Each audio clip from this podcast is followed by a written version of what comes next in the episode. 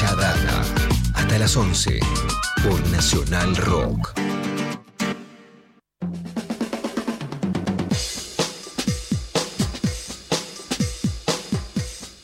9 de la mañana, 27 minutos en este momento. Seguimos en mucha data Nacional Rock. Decíamos hace minutos que el gobierno de la ciudad de Buenos Aires está empezando como a abrir el paraguas, ¿no? Respecto del tema de la educación presencial, tal vez dándose cuenta de que llevaron este gesto electoral demasiado lejos, ¿no? Demasiado lejos. Mientras tanto, eh, estamos viendo las, las, noticias día a día que son tristes, ya son 15 los trabajadores y trabajadoras de la educación de la ciudad de Buenos Aires que fallecieron desde que empezó el tema de la presencialidad y los contactos, los contactos no, los contagios, perdón, son eh, cada vez más, ¿no? Son realmente muchos, es un tema muy preocupante y por esa razón lo llamamos a Eduardo López, él es secretario gremial de CETERA, secretario general adjunto de UTE y está en línea con nosotros. Eduardo, ¿cómo estás? Soy Eddie Babenco acá con todo el equipo de Nacional Rock. ¿Qué tal? Muy bien, gracias por llamar. No, no, gracias por, por atendernos. Bueno, ¿cómo, ¿cómo están viviendo ustedes estos, estos días, esta situación tan especial, tan particular? ¿Y cuál es la, la, expectativa que tienen respecto a las decisiones que se puedan tomar en la ciudad de Buenos Aires con este tema específico? Lo vivimos con angustia, con dolor y con bronca por la actitud del gobierno de la ciudad y con tranquilidad y, digamos, con cierta no, no, voy a decir alegría porque el momento es terrible, pero con cierto reconocimiento a la, a la lucha y la solidaridad de los docentes de la comunidad educativa que priorizan la vida y la salud por sobre la campaña de la reta. Así lo vivo, con bronca hacia el gobierno y con beneplácito hacia la comunidad educativa. ¿Qué espero del gobierno?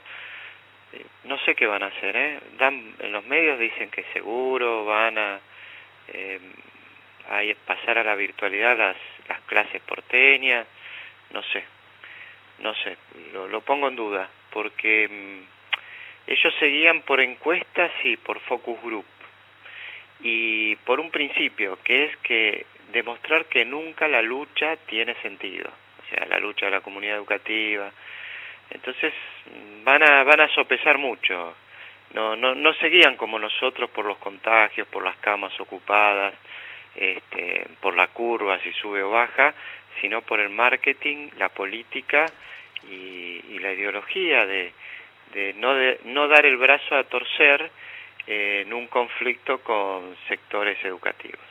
Bien, yo no sé si podríamos decir que, que Horacio Rodríguez Larreta, que Soledad Acuña en tal caso son culpables de estas 15 personas que perdieron la vida en este lapso eh, que estábamos comentando recién, pero ¿vos sentís que son responsables por eso?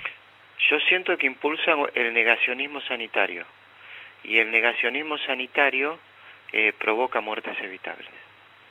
Sin duda, sin duda. Muy bien. El negacionismo sanitario, vamos, las escuelas no contagian, vamos, los bares no contagian, dale, me voy a hacer footing, listo, me voy a Pinamar, eh, eh, nada, es una gripeciña. Eso provoca muertes, sin duda. Sin duda, muertes evitables, ¿eh? porque en toda pandemia hay muertes.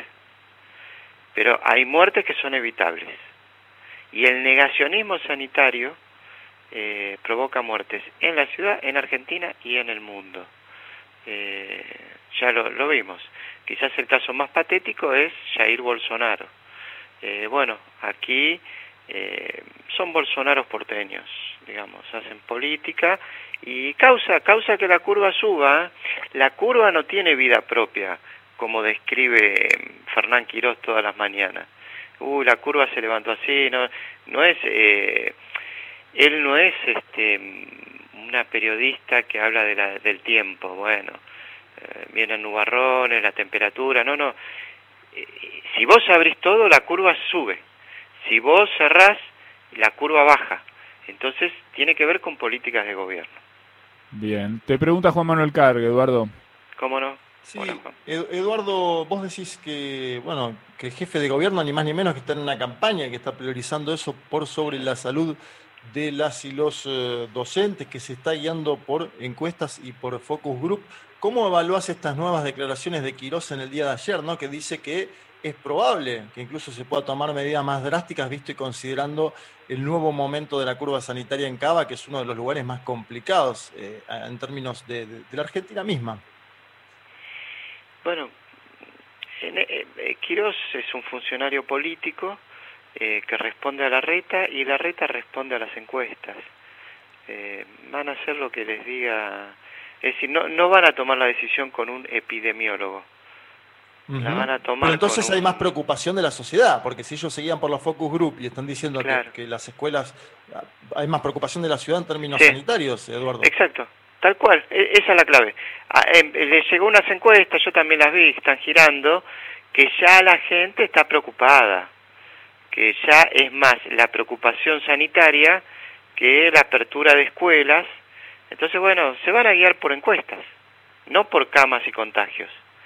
Eh, si, le da más votos dejar las escuelas abiertas, las dejan abiertas. Y si le da menos votos, las cierran. Pero no es una, no, nosotros no estamos, yo te puedo decir, 10.672 contagiados en las escuelas, 15 docentes fallecidos, 3.900 burbujas pinchadas, es decir, con contagios adentro de las aulas.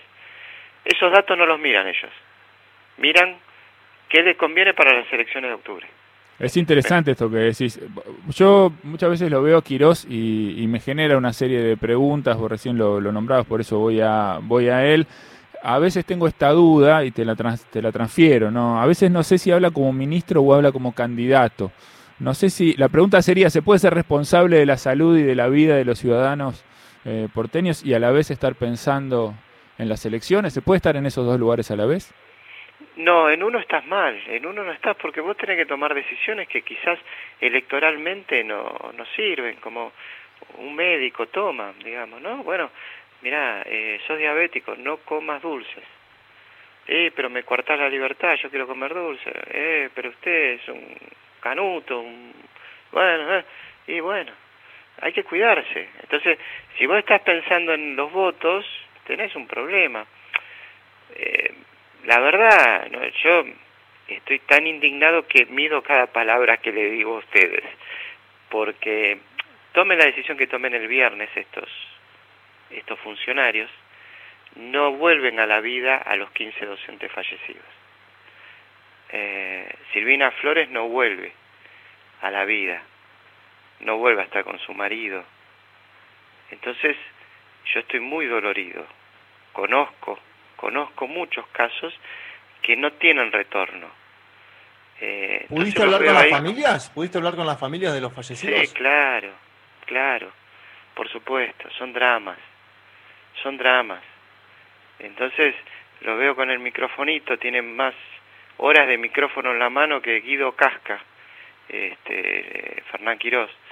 Eh, las enfermeras todavía no, se, no le reconoce la carrera profesional hace 14 meses. Y el, hombre este con el micrófono en la mano, eh, pensando en las próximas elecciones, ¿quién está ahora curando? ¿Quién está ahora cantando las canciones antes de que se muera alguien? Las canciones que le piden, poniéndole música, eh, cumpliéndole los últimos deseos, ahora, en estos momentos, en los hospitales. ¿Quién está? Fernán Quirós no, está frente a una cámara de televisión siempre. Y las que están, las enfermeras, la única ciudad del mundo que no le reconoce la carrera profesional son administrativas. Las que te van a atender a vos, a mí, en un hospital, eh, porque las prepagas te derivan al hospital, eh, son administrativas, porque para él no son profesionales de la salud. Entonces yo lo veo ahí, la verdad, no, tengo un buen día como para calificarlo, pero este eh, no, espero nada de él.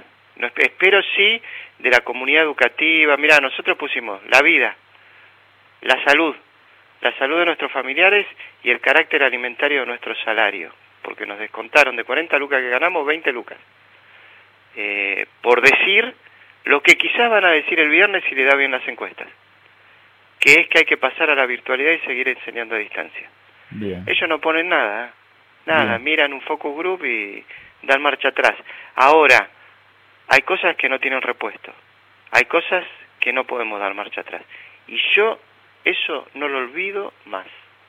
Bien, en el medio, Eduardo, está la decisión de, la Corte Suprema, ¿no? Respecto de la presencialidad en las escuelas, fue un tema que se debatió mucho. Si la, si la ciudad ahora decidiera volver atrás, se encontraría, ¿no? Otra vez una situación de tensión, en este caso, con una decisión que buscó para respaldarse políticamente. ¿Cómo, cómo ves esta situación? Sí, claro. Si ellos, el Focus Group le da y el viernes dice y bueno, ¿qué va a hacer este Rosenkrantz, Lorenzetti, Casal, que dijeron, no, las escuelas no contagian, no hay evidencia? Eh, ¿Qué van a hacer? Ellos que están escondidos en sus mansiones, que hace 14 meses que no van ahí a Talcahuano, al edificio de la Corte Suprema de Justicia, porque se cuidan. Hoy es martes, si no me equivoco es martes 18. Fue hace dos martes, el martes 4 que justo hace dos martes atrás la Corte Suprema dijo, no, las escuelas porteñas no contagian. La reta puede hacer esto porque es parte de su autonomía y no tenemos pruebas relevantes que digan que hay contagios. Bueno, murieron gente estas dos semanas. Y ellos, a ver, ¿dónde está hoy? Que son las nueve de la mañana. ¿Dónde está Rosenkrantz? ¿Dónde está Lorenzetti hoy? ¿Sabe dónde están? En su casa. En su casa. ¿Sabe dónde están todas las maestras hoy? En la escuela. Sí. Mira qué vivos que son, mira, mira qué sabandijas. Mira que, que, la verdad, e, esa frase que dice que eh, las pandemias matan los cuerpos, pero lo más grave es que desnuda las almas, es verdad. Ahí son cinco tipos con el alma desnuda, eh, cobijados en sus mansiones, mandando a la presencialidad a 800.000 personas por Zoom. No tienen abuela. Yo siempre pienso en mi abuela. Si yo hago eso, mi abuela, no sé, las cosas que me decía, es decir, no, no tienen ética, no, no hay manera que los tipos por Zoom digan, no hay riesgo en la presencialidad, vayan mañana obligatoriamente, si no le descuentan la día o le sacan la vacante, y que lo digan por Zoom y que lo firmen con firma electrónica y digital, no tienen cara, no tienen cara. Es decir, ¿y qué saben ellos? ¿Qué saben de epidemiología Eduardo Casal? ¿Qué sabe? No, está claro que no, que no sabe nada. Me gusta lo que dijiste de la, de la abuela, ¿no? Como la imagen de la conciencia me hizo pensar, no sé si te gusta Spinetta, pero me hizo pensar en una canción de Invisible muy famosa, muy conocida, que se llama Lo que nos ocupa es esa abuela la conciencia que regula el mundo, ¿no? Esa mirada este, de, de, las, de las abuelas, ¿no? Como esa mirada justa, ¿no? De, la, de las abuelas que no nos permite, si, si andamos medio flojos, corrernos del eje. En el medio de esto, ustedes, ah, sé que hay una convocatoria el 25 de mayo, una caravana a la Corte para reclamarle justamente estas decisiones de lo más curiosas, por decirlo de alguna manera. Eh, ¿Ustedes forman parte de esta, de esta convocatoria para el 25 de mayo? Sí, sí, sí, es la caravana por la democracia y por la vida al edificio de la Corte Suprema.